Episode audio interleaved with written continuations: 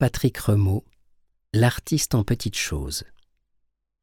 Patrick Remaud nous promène de papillons en souvenirs, remonte son enfance sur le dos des phalènes, dans les bruissements du parc familial.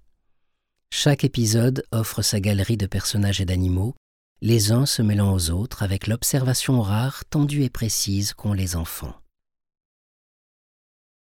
Il y a toujours un début, mais s'il n'y en a pas, seulement des petites choses.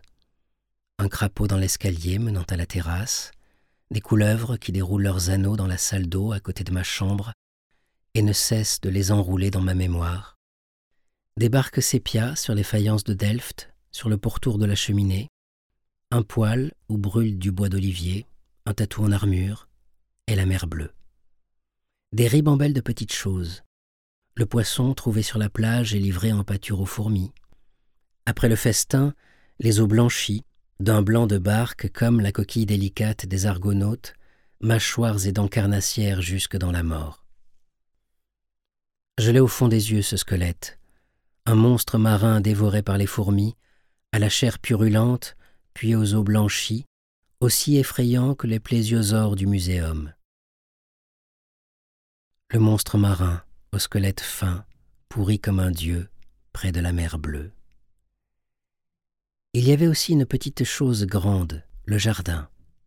Pas grand comme la mer, mais presque.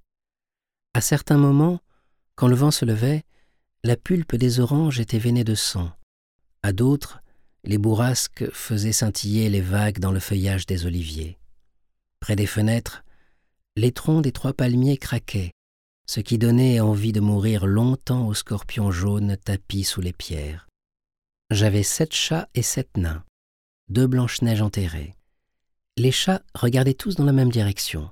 Que voyaient-ils Le rien, je pense, que seuls les chats sont capables de voir.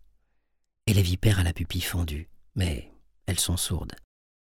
Autour de la cabane, les nains faisaient leur devoir, ils cherchaient de l'or, mais n'en trouvaient pas. Trouvaient de longues scolopendres qui n'en finissaient pas d'être longues et les faisaient entrer dans des tubes à essai qui leur paraissaient gigantesques, remplis de ce liquide éternel, l'alcool a brûlé.